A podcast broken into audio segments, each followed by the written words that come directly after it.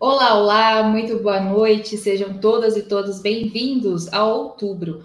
Hoje é 22 de fevereiro de 2024, então estamos iniciando mais um outubro. Eu sou Fernanda Forgerini, editora de Opera Mundi. A semana foi quente, principalmente na diplomacia do Brasil ou até mesmo na diplomacia mundial. Isso porque a fala de Lula comparando os ataques militares de Israel contra os palestinos com o massacre do povo judeu promovido pela Alemanha nazista de Adolf Hitler renderam declarações e opiniões diversas, embaixadores convocados e o presidente brasileiro sendo declarado persona non grata em Israel. A presidência do Brasil não se desculpou pela fala, claro, e o que pareceu irritar ainda mais os israelenses. Mas a fala de Lula gerou comoção. Terá sido a comparação um fator de enfraquecimento de Israel diante da comunidade internacional? Esse é o tema do outubro de hoje, com Ioli Líada, doutora em Geografia Humana pela Universidade de São Paulo, integrante do Conselho Curador da Fundação Perseu Abramo e autora do livro O Território, o Direito e os Estados Pós-Nacionais. Está com a gente hoje, de volta na quinta-feira, Mônica Bruckmann, professora do Departamento de Ciência Política da Universidade Federal do Rio de Janeiro, uma das principais estudiosas do desenvolvimento econômico latino-americano. Para fechar o trio de hoje, Helenira Vilela, professora de matemática no Instituto Federal de Santa Catarina e coordenadora geral do Sindicato Nacional dos Servidores Federais da Educação Básica Profissional e Tecnológica. Em nome de Opera Mundi, cumprimento as três convidadas e já passo a nossa primeira pergunta. Na avaliação de vocês, mulheres, hoje mulherada completa aqui no outubro, após embaixadores convocados, o Lula sendo persona não grata em Israel e os ataques de autoridades israelenses contra a presidência, o governo brasileiro e até mesmo o próprio presidente Lula, qual o tamanho da crise diplomática entre Brasília e Tel Aviv? Para começar, eu chamo a Ioli. Boa noite, as minhas queridas Fernanda, Helenira e Mônica. Boa noite a quem nos assiste. É, a pergunta é sobre o tamanho da crise. Eu responderia da seguinte forma: a crise é pequena ainda diante do tamanho é, do que, obviamente, Israel vem fazendo em Gaza e também diante da, do desrespeito seguido que Israel vem demonstrando com o Brasil, com o presidente do Brasil, com o governo brasileiro e, por extensão, com o povo brasileiro. É, ou seja, o que eu quero dizer é que o governo brasileiro até poderia, ou deveria, na minha opinião, escalar mais a crise, deveria é, é, chamar o embaixador de volta, é, é verdade que o Brasil não tem muito a tradição de romper relações, principalmente quando se trata é, daquilo que os outros países uh, cometem. Por exemplo, na época do apartheid, o Brasil não chegou a romper relações, mas suspendeu relações diplomáticas e, principalmente, desestimulou relações bilaterais econômicas. Então, algo assim eu acho que uh, se faria necessário, se faria importante e se faria justo a, a, Fernanda citou na pergunta que o presidente do Brasil foi considerado persona não grata em Israel. O que é isso se não é um rompimento? Um rompimento de relações diplomáticas. Então, eu acho que por tudo isso, o tamanho da crise, insisto, é ainda pequeno. O Brasil poderia escalar essa crise, porque é, Israel precisa de uma resposta à altura. É, claro que isso é, não me faz desconhecer que esta foi uma semana muito importante, muito positiva para a, para a diplomacia brasileira.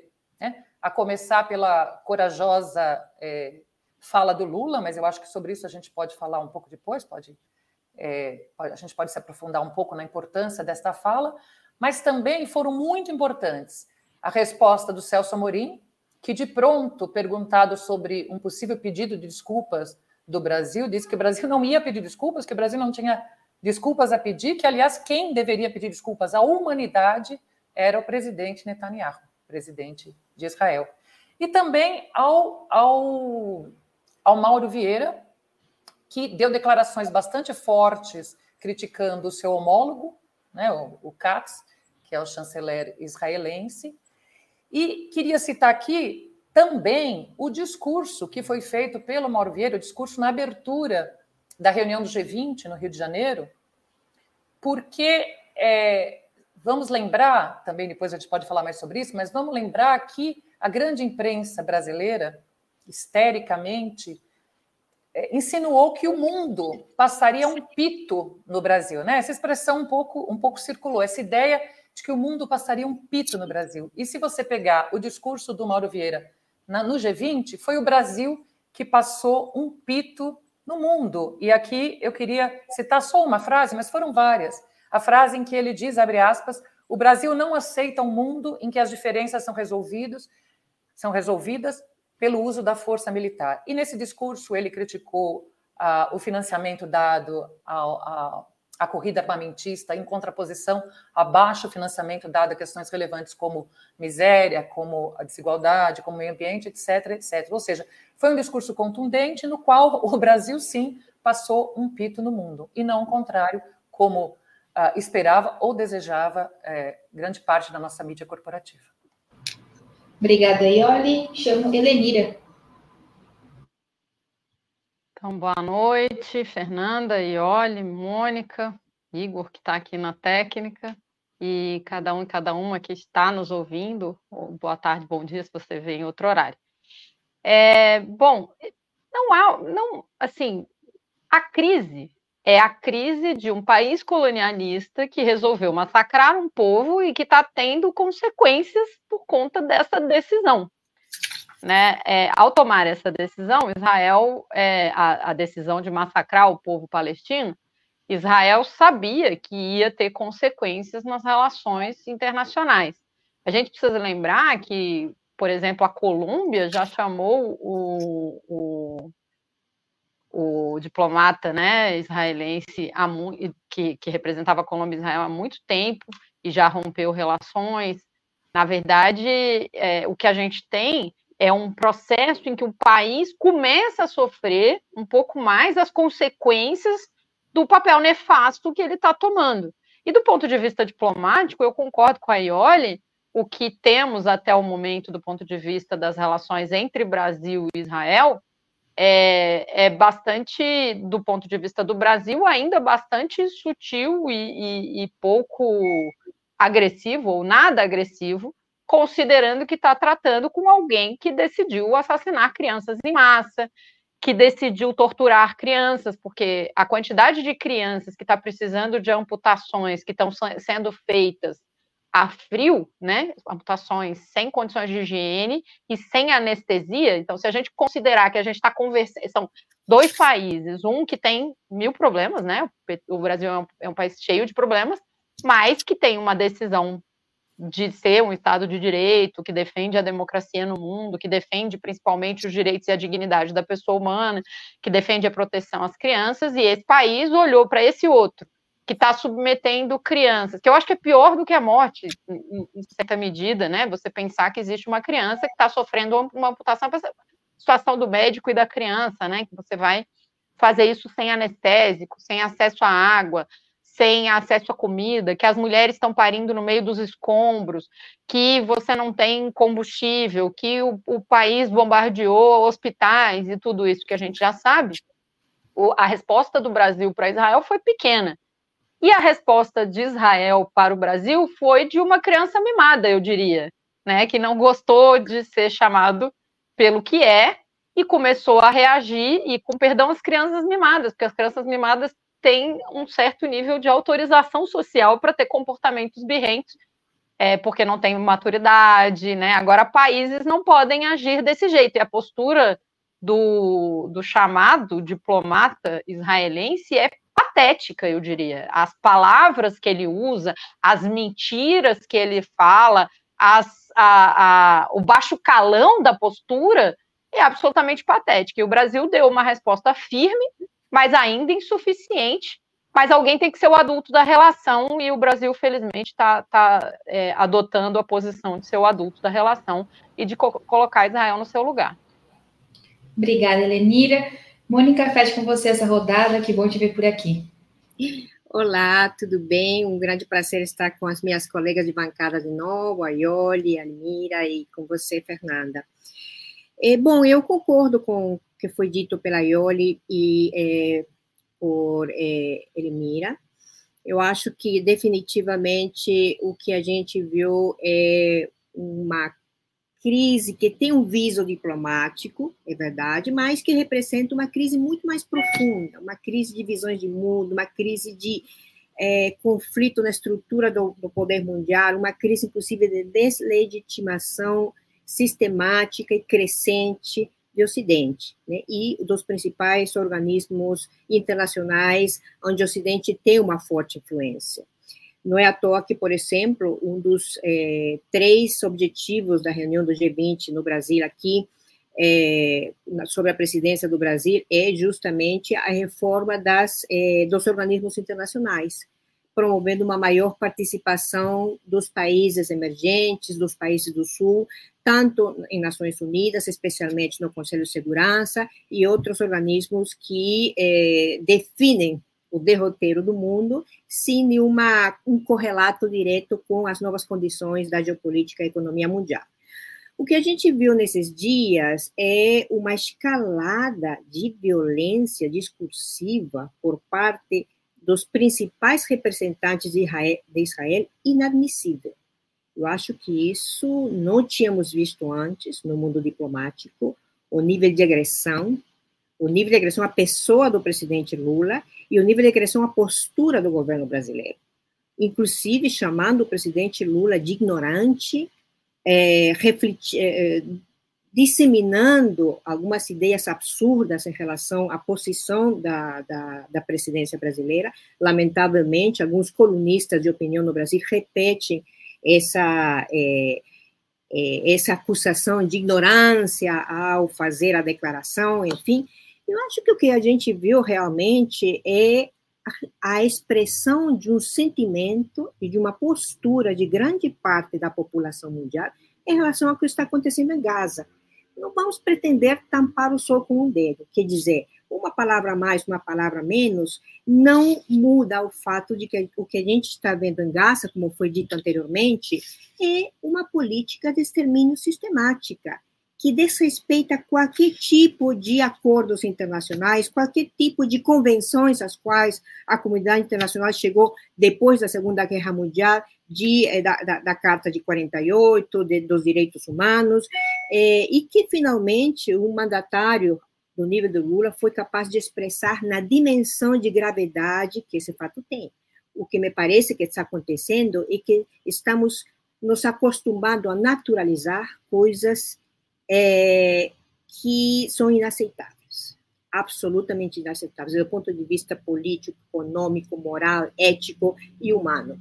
E a, o, as declarações do presidente Lula mostraram claramente que é necessário recuperar essa visão de que tem coisas que são inaceitáveis na comunidade internacional. Obrigada, Mônica. Passando para a segunda pergunta, eu acho que ainda envolvendo é, tudo que vocês colocaram aqui, principalmente da forma como Israel reagiu a isso, uh, teve tweets de autoridades israelenses que foram em tons provocativos e até sarcásticos em relação ao presidente Lula e o governo do Brasil. Inclusive, é, houve uma publicação em português do chanceler Israel Castes, ele é o chanceler de Israel, que no final fala até para o Lula que, abre aspas, ainda não é tarde para aprender história, fecha aspas na opinião de vocês, Israel se perdeu no personagem depois dessa declaração do Lula? E nessa eu volto com a Elenira. Eu, eu não acho que seja per se perder no personagem. Eu acho que é um personagem mesmo, né? É, e aí, quando a gente chegar lá na, na, pergunta que fala a respeito da Maria Carlotto e do Twitter que ela, do tweet que ela fez, acho que a gente vai é, elaborar sobre isso. Mas a questão toda é, é tem um, um, um, livro, né, que o que os economistas criaram o, o, o neoliberalismo para autorizar o fascismo. E é basicamente isso. A gente vive uma, uma a gente a burguesia internacional, o imperialismo, na sua crise, está precisando de uma justificativa para dar espaço para o fascismo e tem feito isso sistematicamente. As burguesias internacionais, cada um em seu país, e inclusive as que têm né, é, posturas que podem intervir em mais de um país, elas têm tra tratado de, de, se posicionar abrindo espaço para o fascismo em, várias, em vários pontos, de forma a fortalecer políticas autoritárias que permitem que eles continuem explorando as pessoas até níveis inimagináveis. e como não tem um contrapeso que em outro tempo histórico a União Soviética cumpria, essa extrema-direita vai escalando a sua ideologia autoritária, fascista, misógina, racista, cada uma com recortes mais locais. No caso de Israel, quando eles fazem isso, eles não estão à toa se igualando ao modus operandi. Tem gente que disse que o parece que o que o que o Katz recebeu, é, deu a conta do Twitter dele para o Carlos Bolsonaro, né, escrever. Porque a gente vê, não é verdade, porque a gente vê que as frases têm sujeito predicado e tem um mínimo de organização textual, mas a, o tipo de acusação, o tipo de postura que foi adotada é, por essa, digamos assim, diplomacia, porque, né, é, por esses representantes do Estado de genocídio de Israel, é uma postura muito parecida com a postura que a gente vê daquela deputada que saiu armada na, com, né, no meio da eleição, daquela outra que bota uma camiseta fazendo referência a dar tiros no presidente Lula. É o mesmo nível de elaboração, mas não é o mesmo nível à toa. Eu vou novamente recorrer a Márcia Tiburi, que fala do ridículo político, que fala do tecnomacho nazismo, né? Do que, que a gente está falando? A gente está falando de uma postura que mobiliza, de uma postura que dialoga com um certo setor social, que se identifica com essa forma de fazer que levou o bolsonarismo ao poder no Brasil e que tem levado no mundo, em vários lugares, esses fascistas ao poder. E existe uma relação muito intrínseca e a postura não é casual, como é absolutamente ridículo acusar o Lula de ter errado por estar improvisando uma fala que foi absolutamente pensada e não somente pensada, como articulada com a Liga Árabe e com a União Africana, ou seja, articulada com mais de 70 países do sul global, é, também não faz sentido a gente pensar que isso é espontâneo, que é um erro. Não é. Existe um método, esse método é consistente de mobilização de uma base misógina, racista, que se organiza em torno desta postura do ridículo político para construir uma força política que vai se manifestar dia 25 aqui no Brasil e que se manifesta internacionalmente. Não é à toa que uma das relações prioritárias do bolsonarismo com o Brasil era o Eduardo Bolsonaro e o próprio é, Jair Bolsonaro visitando Israel o tempo inteiro. Então, eles estão fazendo e levando à frente o método dele, que é, um, que é muito eficiente, em certa medida, mas que obviamente não é compatível com a diplomacia internacional de países sérios democráticos. Obrigada, Helenira. Mônica? É, Fernanda, eu acho que o que a gente viu nos últimos dias, desde domingo passado, em relação às manifestações de Israel via as redes sociais, é um torrente de agressões verbais é, crescente, totalmente desqualificante do governo brasileiro, do presidente Lula. São insultos insuflados que eu acho que aparecem quando os argumentos racionais já não têm mais condições de ser colocados no debate, porque não existe. Essa, esse argumento de legítima defesa de Israel ficou poeira há muito tempo aos olhos da comunidade internacional. O isolamento que vem enfrentando Israel e seu aliado mais próximo, que fornece de arma, armamentos, que fornece de recursos financeiros para a continuação é, dessa escalada militar na faixa de Gaza, em Palestina, é, não tem mais condições de se manter, a não ser a partir de um crescente isolamento. Só verifiquemos, por exemplo, as votações no Conselho de Segurança das Nações Unidas a de 28 de, 18 eh, de outubro, a de 8 de dezembro, a que aconteceu há dois dias atrás, na terça-feira, em todas elas, Estados Unidos foi voto vencido. O único país que vetou o cessar-fogo foi Estados Unidos, acompanhado pelo seu aliado histórico, eh, a Inglaterra, com abstenção. Quer dizer, esse isolamento no Conselho de Defesa das Nações Unidas, que faz desse conselho inoperante, absolutamente inoperante na conjuntura mundial contemporânea, conjuntura inclusive de, de, de, de, crescimento da violência, né? Eu estava revisando uns dados do CIPRI, é, a instituição do norte da Europa que faz um acompanhamento minucioso, produz um anuário sobre é, guerra e conflitos no mundo, E, a, em 2019, nós tínhamos 32 países envolvidos em conflitos armados. Hoje, temos mais de 56 países envolvidos. Quer dizer, nós estamos numa, é, numa curva crescente de conflitos armados no mundo, de é, aprofundamento da violência armada, de guerras convencionais entre dois estados e guerras não convencionais, que é o que tende a levar à frente é, Israel. É, então, eu acho que isso está mostrando não apenas um isolamento da postura de Israel, mas um isolamento dos Estados Unidos também como principal apoio e garantidor da política que Israel está desenvolvendo nesse momento na Palestina. E com graves críticas internas que começam a surgir.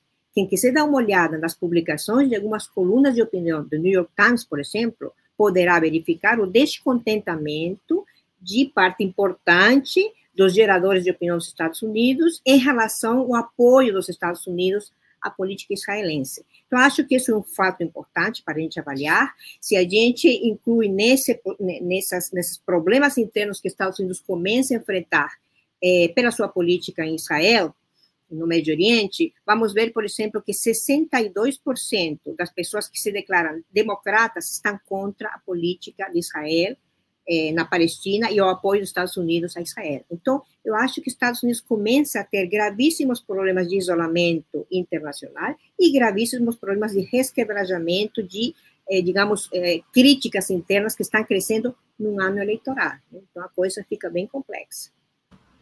Obrigada, Mônica. E Oli?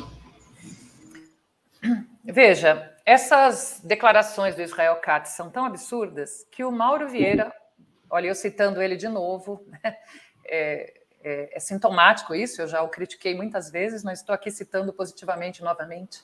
Mas o Mauro Vieira, que é um cara que vem daquela escola de Itamaraty, que usa sempre palavras muito comedidas, muito tato para se manifestar, escreveu, se referindo a estas manifestações do Katz, numa nota oficial, é, uh, se referiu a essas manifestações como inaceitáveis, mentirosas, algo insólito e revoltante, e por aí foi. Usou adjetivos muito pesados e duros, porque de fato é algo na diplomacia internacional. Veja, o cara que escreveu um chanceler. Na diplomacia internacional é algo inaceitável.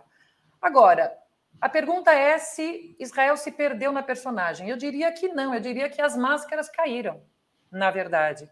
Porque se nós formos pensar, o que este governo israelense está fazendo é levar ao extremo dois daqueles que são pilares fundacionais do sionismo.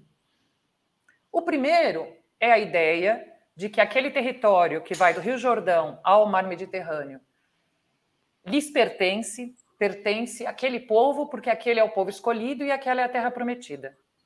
Então, o que eles estão fazendo com os palestinos responde, na verdade, a esse projeto histórico que está lá na fundação do sionismo. E o segundo tem a ver com a fala do Lula, é invocar sempre o Holocausto como um fenômeno histórico singular, único. E aqui faço um parênteses: o Holocausto existiu, o Holocausto foi terrível. O Holocausto é uma das páginas mais, é, mais complicadas da nossa história, da história da humanidade, nas páginas mais condenáveis e terríveis. Fechando parênteses, Uh, os sionistas tratam este uh, holocausto como um, um, episódio singular único, que só eles teriam sofrendo, só eles teriam sofrido, e que por isso isso daria a eles uma espécie de autoridade moral para fazer qualquer coisa. Qualquer coisa. E como nada é comparável ao holocausto, eles podem, inclusive, cometer atrocidades como as que estão cometendo, porque assim que alguém ousa dizer, ousa dizer, e veja, é, Lula não citou o Holocausto. Lula disse que o que está acontecendo nunca se viu na história da humanidade, ou melhor, viu-se sim quando Hitler começou ou teve a ideia de matar os judeus. Foi essa comparação que ele fez. Diante desta comparação, ou de qualquer uma que cite Holocausto, que cite campos de concentração, que cite. Eles invocam esta bandeira como se aquilo fosse um absurdo e mais, um ato de antissemitismo, uma ofensa a todos os judeus do mundo. É isso que ele está invocando. E nesse sentido, o meu tempo está acabando, mas a gente precisaria discutir esta, este veto, este tabu de se discutir, de se comparar o Holocausto como fenômeno histórico a qualquer outra coisa. A gente precisaria em algum momento discutir isso. E eu acho que o Lula, que não citou o Holocausto, que fez uma simples comparação entre o extermínio que, os, é, que o Estado de Israel está, é, é, está impondo aos palestinos com o extermínio que uh, Hitler impôs aos judeus, é, quando ele faz isso, é, essa fala tem esse condão importante, que é de trazer à tona novamente este debate. Vi muito isso nas redes sociais. Quer dizer, destravar esse debate. Até que ponto, de fato, é proibido, é proibido discutir, comparar historicamente, né, dentro de uma epistemologia historiográfica, comparar o episódio do Holocausto com outras atrocidades humanas cometidas. E a quem isso serve? Obrigada, Ioli. A, a professora Mônica colocou na resposta dela a questão dos Estados Unidos, né? Inclusive, os Estados Unidos estão prestes a apresentar no Conselho de Segurança da ONU, mesmo após terem vetado aí de, é, outras propostas, né? Como a professora muito bem pontuou, uma proposta de cesar fogo dentro do Conselho. E lembrando, assim como também foi comentado, que a Casa Branca é a maior aliada de Israel. Já um pouco respondida, a professora Mônica colocou a posição dela, mas isso já diz algo de como está a situação do governo Benjamin Netanyahu? E aqui eu volto com a Mônica.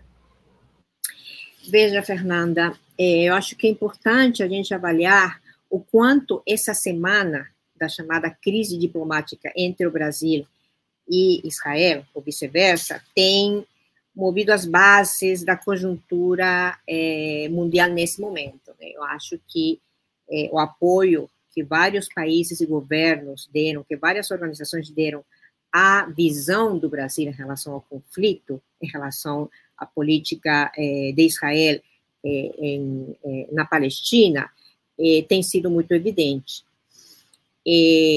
Estados Unidos, desde meu ponto de vista, está sendo pressionado pela comunidade internacional a rever seu veto permanente às propostas de cessar-fogo.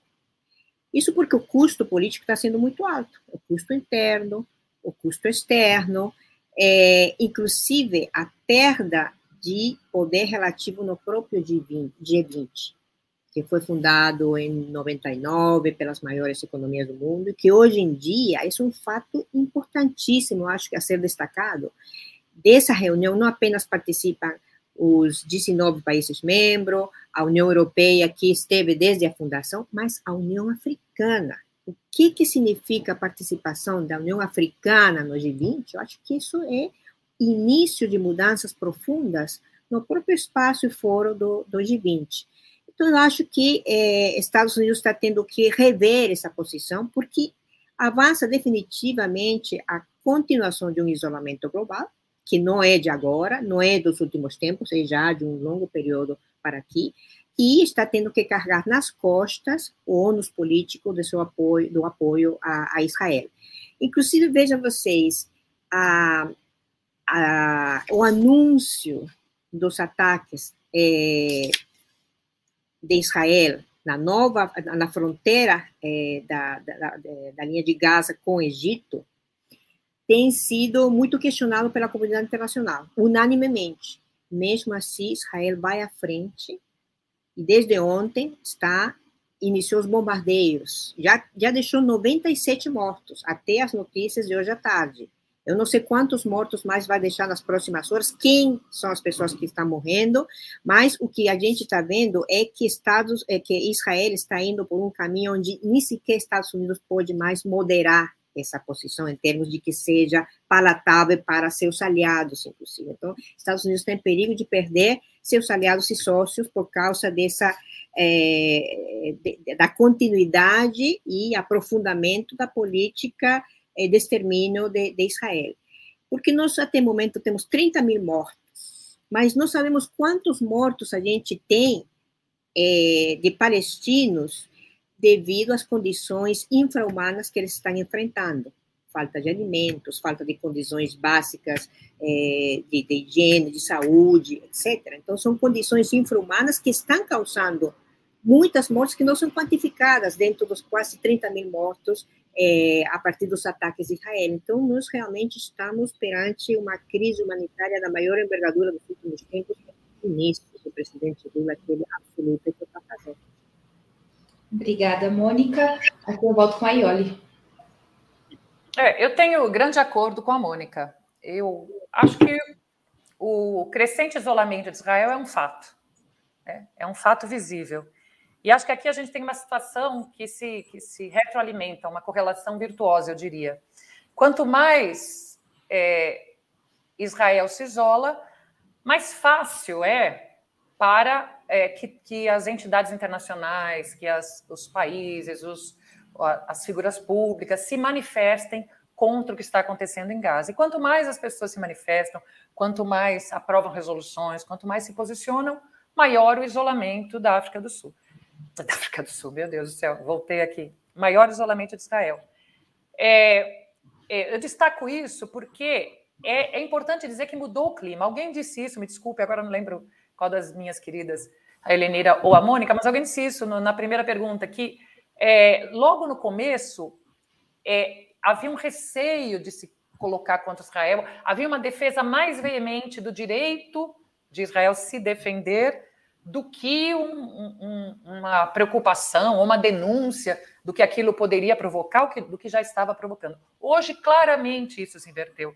Hoje, ah, hoje se ampliaram as vozes que pedem um cessar-fogo imediato e algo que conduza, ou pelo menos uma pausa humanitária, e algo que conduza a um cessar-fogo permanente. Né? Nós tivemos. É, nós tivemos essa semana, então, a fala do Lula, nós tivemos a resolução da União Europeia aprovada por 26 dos 27 países, menos a Hungria. Nós tivemos o, o, príncipe William, não me lembro se foi nessa semana ou antes, mas até o príncipe William, né, pedindo cessar-fogo, se manifestando é, nesse sentido. Então, de fato, há uma mudança no clima internacional, mas já dissemos aqui que, infelizmente, por hora, como também já foi dito pela Mônica, quanto mais Israel fica isolado, mais ele dobra a aposta.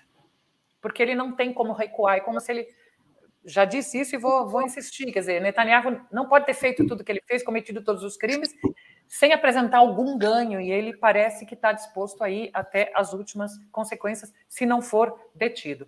Sobre os Estados Unidos, concordo plenamente com a Mônica. É, Israel está se tornando cada vez mais um aliado incômodo. Um aliado incômodo. É, eu diria que é, eu diria que o governo para falar do governo especificamente, o governo Biden está espremido ali, lembremos que nós estamos em ano eleitoral nos Estados Unidos, e ele está espremido ali entre um crescente, uh, uh, uma crescente perda de apoio a ele em função da, da, de manter Israel como aliado, ele perde apoio principalmente em grupos políticos que historicamente votam nos democratas, isso de um lado. E do outro lado, o medo do lobby sionista, que nos Estados Unidos é muito forte e que financia as campanhas. Lembrando que lá as campanhas são financiadas de forma privada. Então, eu acho que ele está espremido ali. Né? Ele está espremido eh, diante deste problema político barra eleitoral. Agora, eu concordo que é, está se tornando cada vez mais difícil para eles justificarem e apoiarem é, Israel, o que talvez ajude a explicar porque, na verdade, é, Blinken, na visita, no encontro que teve com Lula, se esquivou do assunto e teceu uh, altos elogios à posição do Brasil, inclusive quando se referiu ao tema Gaza. Obrigada, Ioli. Helenira? Então, queria abordar uma questão que a Ioli falou, que é a questão do, do, do bloqueio, da interdição de se falar sobre o Holocausto. Essa interdição ela existe historicamente, mas em certa medida, porque, por exemplo, tem, eu, eu tenho uma amiga que é professora, chama Maria Elisa Máximo, que estava lembrando que a Daniela Arbex tem um livro famoso, premiado, que se chama O Holocausto Brasileiro, que é sobre os manicômios. A gente teve o próprio bolsonarismo se referindo ao Holocausto várias vezes. Michele Bolsonaro declarou que a atuação de ir com um mandado judicial, bater na porta e fazer uma busca e apreensão na casa do seu marido e seus enteados, ela comparou com a Gestapo. Nesse mesmo dia, o próprio Eduardo Bolsonaro, dona Jussara aparecendo e dando oi para todo mundo, ah, passando aqui, minha mãe, gente, é, a, a, a própria, o próprio Eduardo Bolsonaro comparou a prisão dos golpistas criminosos, uma prisão que aconteceu em flagrante, com polícia, com pessoas tendo direito à audiência de custódia, ao encarceramento normal do Brasil, que é muito complicado, essa, ele comparou essas pessoas com o Holocausto. Então, é, o, a, todo o ataque histérico da, da mídia hereditária do Partido da Imprensa Golpista Brasileiro é, fazendo referência a isso como se houvesse essa interdição, não houve em outros fatos recentes de outras fontes políticas. Sobre os Estados Unidos, é, é, além dos fatos que a, que a Ioli já citou, também concordo plenamente com o que a Mônica falou, além do G20, vamos prestar atenção. Se fosse verdade o que essa imprensa golpista está dizendo, que é uma baita crise, se a versão israelense sobre o fato do Lula ter mentido, ou ignorado, ou ser um negacionista do Holocausto fosse verdade, os embaixadores não teriam vindo para a trilha de Sherpas, né, para a reunião do, do G20 de embaixadores no Brasil.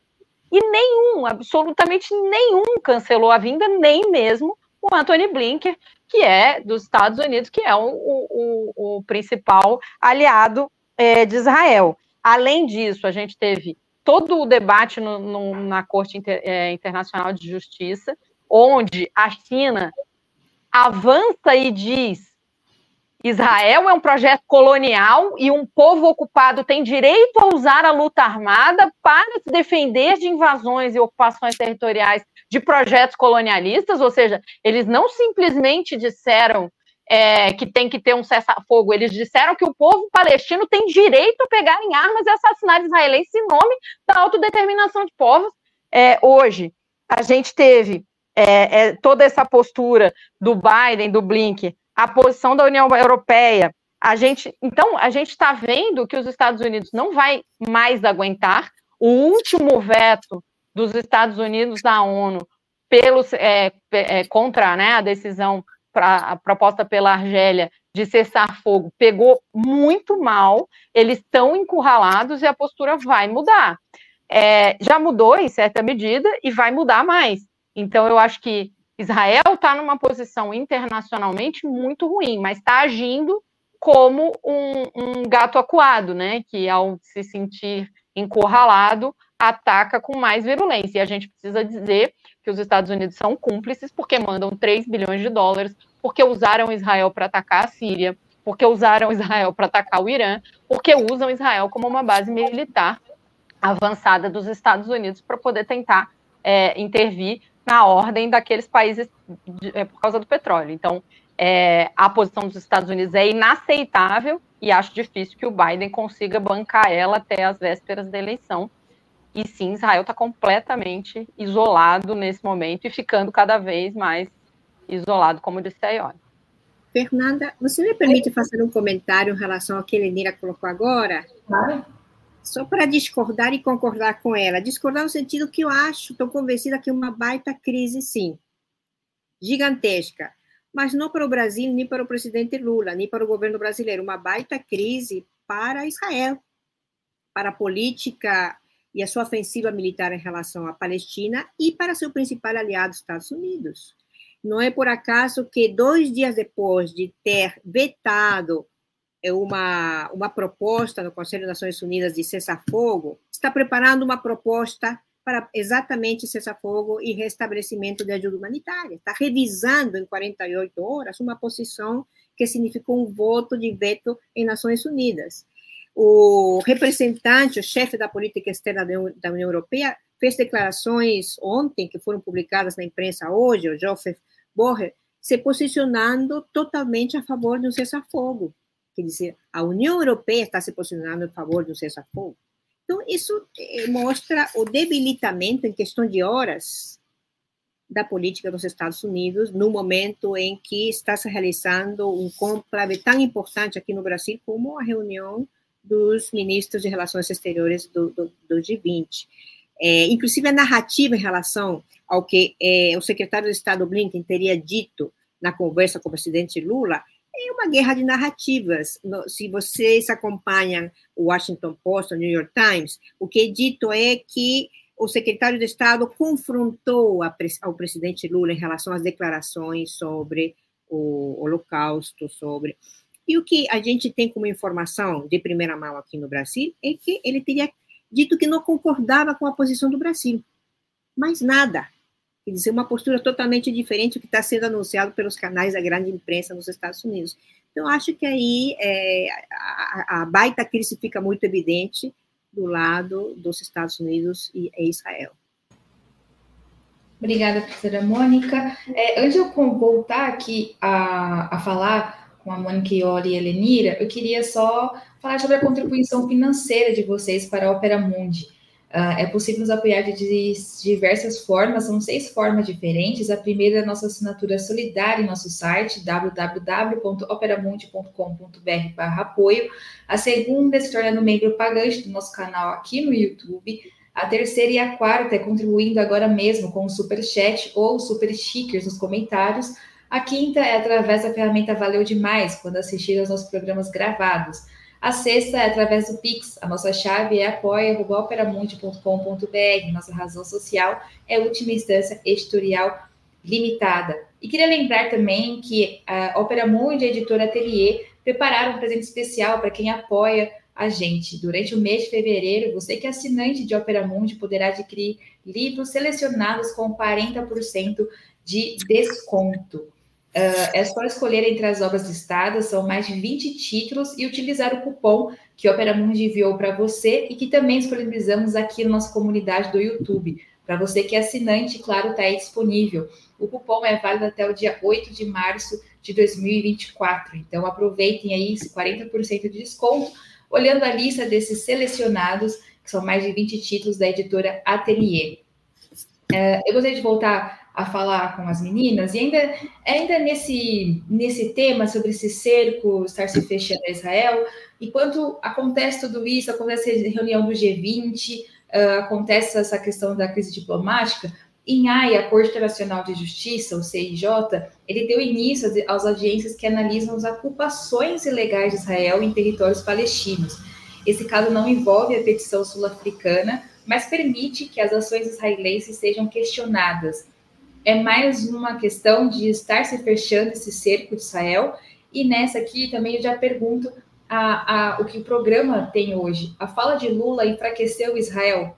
E nessa eu volto para a Ioli.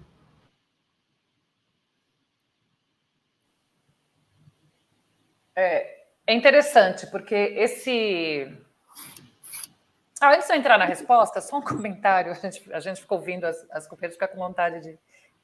Um comentário sobre a posição dos Estados Unidos também, para dialogar aqui com o que a Mônica acabou de dizer. Isso é muito interessante, porque eu, eu fui ver a declaração oficial do porta-voz do, do, Departamento de Estado. E lá ele fala do encontro entre o, o Blinken e o Lula, e quando fala de Gaza, ele fala que eles conversaram sobre ações para a libertação dos reféns, mas também para uh, permitir ajuda humanitária. Eu estou aqui citando de memória, mas enfim, eram coisas positivas e tal. A declaração de que os Estados Unidos não concordavam com a posição foi dada, na verdade, no dia anterior, numa entrevista coletiva dada pelo mesmo porta-voz, quando uma repórter brasileira perguntou para ele o que ele achava das declarações e ele disse: não, obviamente nós não concordamos, nós já dissemos em outros fóruns que nós não concordamos que seja um genocídio, ele usou a palavra genocídio, não concordamos que seja genocídio, ponto. Ou seja, a imprensa, nossa imprensa, também juntou todas as coisas como. E era incrível, porque como ele não falou nada, a manchete era essa. Só, só para colocar que sequer isto, desta forma, foi tratado né, naquele momento. Gastei grande parte do meu tempo, mas acho que valeu a pena. É, esta, essa, esse, essa audiência na Corte Internacional de Justiça, que a Fernanda se referiu, é importante dizer que ela é uma audiência referente a um pedido de, do que eles chamam de opinião consultiva, uma espécie de parecer que a Assembleia Geral da ONU enviou para, o, o para a Corte, né, para emitir um parecer a respeito das ocupações na Cisjordânia, da, da, da ocupação dos colonos na Cisjordânia. Mas notem que ela foi enviada em dezembro de 2022.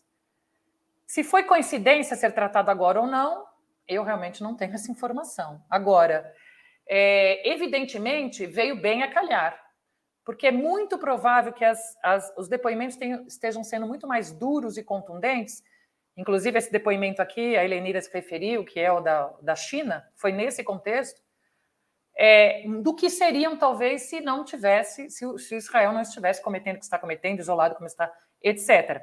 O Brasil fez o seu depoimento, foi um depoimento também bastante contundente, e outras nações seguiram nessa toada. Então, eu acho que certamente o clima geral contribui para uma condenação mais veemente, embora isso seja só um parecer consultivo, na, neste fórum referente a um outro assunto, mais correlato, que são as ocupações dos territórios palestinos na Cisjordânia. E para não fugir da pergunta, é, eu, não, eu não diria que a fala de Lula enfraqueceu uh, Israel, para não parecer né, eufanista, mas eu diria que ela fortaleceu este movimento de isolamento de Israel, esse movimento de colocar Israel, ele sim, como espécie de párea na diplomacia internacional. Obrigada, Ioli. Helenira? Então, é, primeiro dizer, Mônica, não achei nada com que discordamos. Concordo plenamente com tudo que você disse. É, mas discordo daí, olha, eu acho que o, papel de Lula foi é, bastante emblemático. discordo no, só na, no tom, né, na, vamos dizer, na métrica. É, penso que Lula, e esse é o grande problema de Netanyahu, Lula é um líder internacional que ele fala com todo mundo. É, você não vai ver o que acontecia com frequência com, com o Bolsonaro, e não acontecia, por exemplo, o sonho da vida do Fernando Henrique era ser reconhecido internacionalmente como Lula é. Né? Quando era presidente do Brasil, ele tinha, e era bem óbvio por várias declarações, pela forma como ele exportava, esse sonho de ser uma pessoa de quem o Macron sai de dentro do seu escritório e vai até a porta do palácio para abrir a porta do carro receber. Né? Aliás, Macron que está vindo para o Brasil é, de ser recebido pela rainha, como Lula foi, pelo Papa, sei mais quem. Então, o Lula é um cara que ele internacionalmente ele é respeitado por posições muito diferentes. Por mais que a gente tenha todas as críticas ao Biden, ao Obama, ao Blinken, a quem mais seja, os Estados Unidos, por exemplo, não consegue ignorar o Lula, não consegue dizer não vamos levar a sua posição em consideração e muito pelo contrário, Obama um dia desses olha e fala esse é o cara né? Eu, eu penso que essa articulação foi muito bem pensada, né? Em, quando o Lula vai para a Etiópia, ele conversa antes de ir para a Etiópia no Egito com a Liga Africana, ele conversa com a, desculpa, com a Liga Árabe, conversa com a União Africana.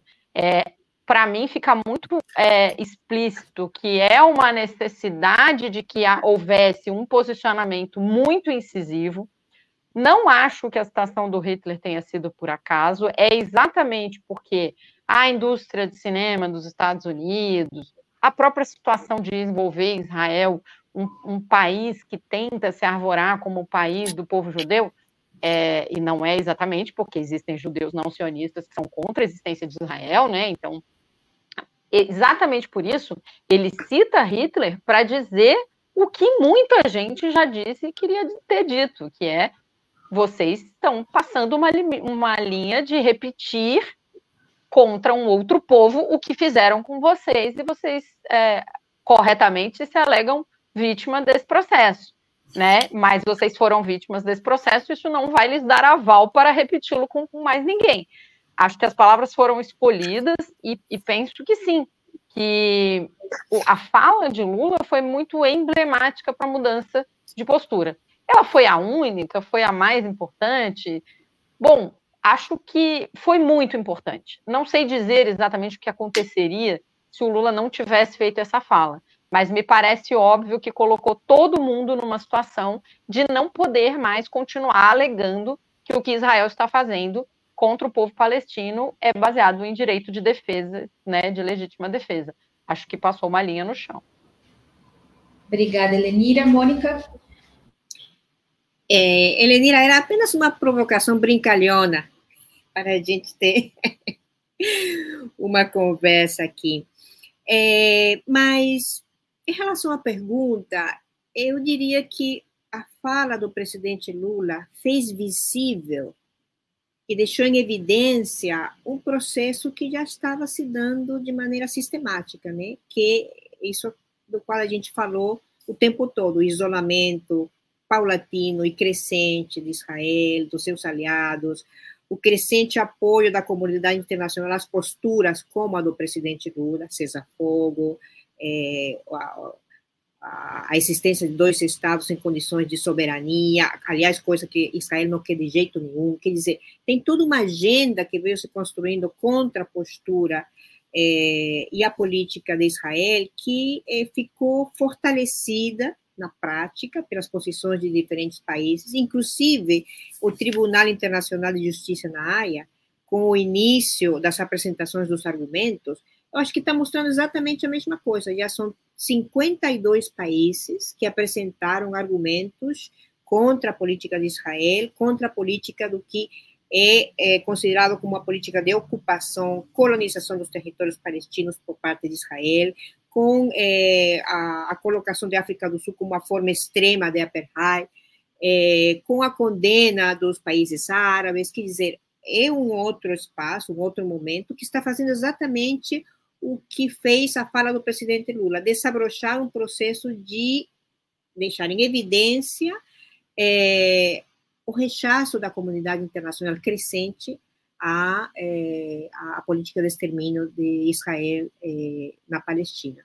Eu acho que esse é um momento importante, um ponto de inflexão, diria eu, em que as coisas saem dessa é, desse espaço do no dito, do, da insinuação para ficar é, é, de uma forma mais clara, não só nas políticas, nas posições dos países, mas também nos discursos. Então, desabrochou um sinceramento de posições que eu acho muito importante nesse momento para é, avançar numa política de cessar-fogo e, é, digamos, que a comunidade internacional se posicione contra é, essa essas barbaridades absolutamente inaceitáveis do ponto de vista da civilização humana, que a gente lamentavelmente vê que após, como disse a Ioli, da, da, da barbaridade para a humanidade que foi é, o Holocausto, infelizmente a gente tem que voltar a ver atrocidades como a que a gente está vendo em Gaza. Né? Então, desde esse ponto de vista, acho que a fala do presidente Lula desabrochou um processo que vai ser muito importante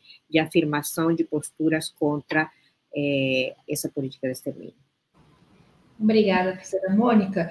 Para encerrar o outubro dessa quinta-feira, uh, a professora Maria Carlotto, que participa do outubro de segunda-feira, publicou no Twitter, ela fez um filme, na verdade, muito importante, é, que essa escalada de Israel contra Lula não deve ser lida como uma crise diplomática, mas, na verdade, como uma investida política da extrema-direita mundial Faz sentido para vocês olhar esses ataques como orquestrados para abalar a esquerda? E ainda, se sim, deu certo? E nessa eu volto com a Helenira. Então, é, em parte sim. Eu acho que é uma um, um, é, se aproveitar de uma oportunidade para tentar matar dois coelhos com uma cajadada só. É, sem dúvida nenhuma, a forma como o, a imprensa hereditária, que é muito ligada ao sionismo no Brasil, a gente precisa se lembrar né, que a gente está falando de uma Globo, que é resultado de um acordo Time Life, que tinha relações de um Estadão que defendeu o Hitler abertamente, então, a gente está falando de uma imprensa que tem uma ligação histórica com o autoritarismo, com o fascismo, com a ditadura, com o imperialismo.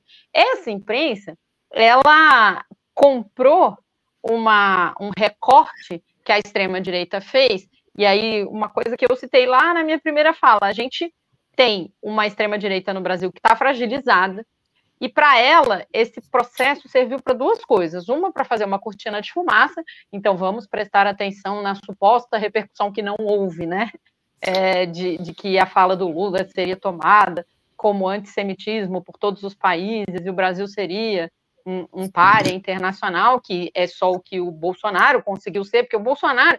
É interessante porque essa imprensa nunca fez essa reação quando o Bolsonaro disse que a China tinha criado o vírus da Covid porque, né, porque estava é, fazendo uma guerra biológica. Essa mesma imprensa não falou que isso seria uma crise internacional irreparável, quando o próprio Bolsonaro disse para Angela Merkel guardar o dinheiro dela e resolver o problema de reflorestamento no país dela, quando o Bolsonaro, enfim, é, quando o Bolsonaro tratou todos os africanos do jeito que tratou, e assim vai. Então, as milhares, né, não são milhares, mas assim, as muitas crises diplomáticas por declarações objetivas que Bolsonaro fez, que eram efetivamente absurdas, a misoginia contra a esposa do Macron e por aí vai. O Chile, é, enfim, tudo que Bolsonaro fez. Eles não fizeram isso porque eles têm compromisso com o sionismo, eles têm compromisso, eles estão num processo em que eles têm uma relação com o governo Lula, que é uma relação de bate e assopra, de bate no Bolsonaro, mas bate no Lula também, continua sendo inventando um monte de mentira, manipulando, fazendo distorções, essa manchete que a, que a Ioli citou, que é uma coisa fabricada, porque, afinal de contas, o Blinken aqui não falou nada disso. Então, todas essas coisas a gente percebe é, que fazem um efeito porque dão um, um instrumento para essa imprensa golpista, que é anti-Bolsonaro até um certo ponto, aderir a um, um processo que ajuda é, a extrema-direita. Além disso, a relação né, de tirar também o foco da ABIN, daquele programa que é israelense, que é uma forma de intervenção da extrema-direita internacional no Brasil, também é verdade eu não sei, eu não consigo afirmar, como a Maria Carlotto, de que isso foi uma coisa pensada só para isso, até porque eles não tinham como imaginar que o Lula ia fazer essa fala e não tem tanto controle assim sobre a imprensa golpista. Mas, sem dúvida nenhuma, eles se aproveitaram e bastante para tentar fortalecer a extrema-direita internacional, que está, é, ela passa por processos em ondas que se enfraquece e se fortalece é, ao longo do tempo. Né? Obrigada, Lenira. Mônica? Sim. É, eu acho que a Maria Carlotto tem razão quando diz que é, teve uma tentativa de uma investida política da extrema-direita mundial. De fato, quando é, se toma como pretexto dessa investida, que, é, é que a Maria Carlota chama da ultradireita, para questionar é, a fala do presidente Lula no sentido de que o presidente Lula estaria banalizando o sofrimento, as barbaridades do Holocausto, no fundo, essa interpretação de banalização do Holocausto acaba sendo uma banalização das atrocidades que a gente está vendo na, no que está acontecendo na Palestina nesse momento. Quer dizer, eu acho que a lógica é inversa. Não é que você está banalizando o Holocausto, é que você está banalizando as atrocidades que estão acontecendo 70 anos após o Holocausto e depois da experiência do Holocausto. Então, eu acho que isso é uma inversão lógica que não se sustenta. E não está se sustentando porque a gente está vendo a reação internacional. Então, se foi uma tentativa de investida política, eu diria que está sendo um bumerangue um bumerangue está voltando contra essa investida de maneira muito forte, porque está deixando em evidência o despreparo, a arrogância, a falta de sentido é, de respeito às mínimas condições de convivência humana dessa ultradireita, é, absolutamente insuflada, é, com um discurso agressivo, com um discurso arrogante, com um discurso profundamente é, profundamente agressivo, se essa, essa é a palavra correta, né?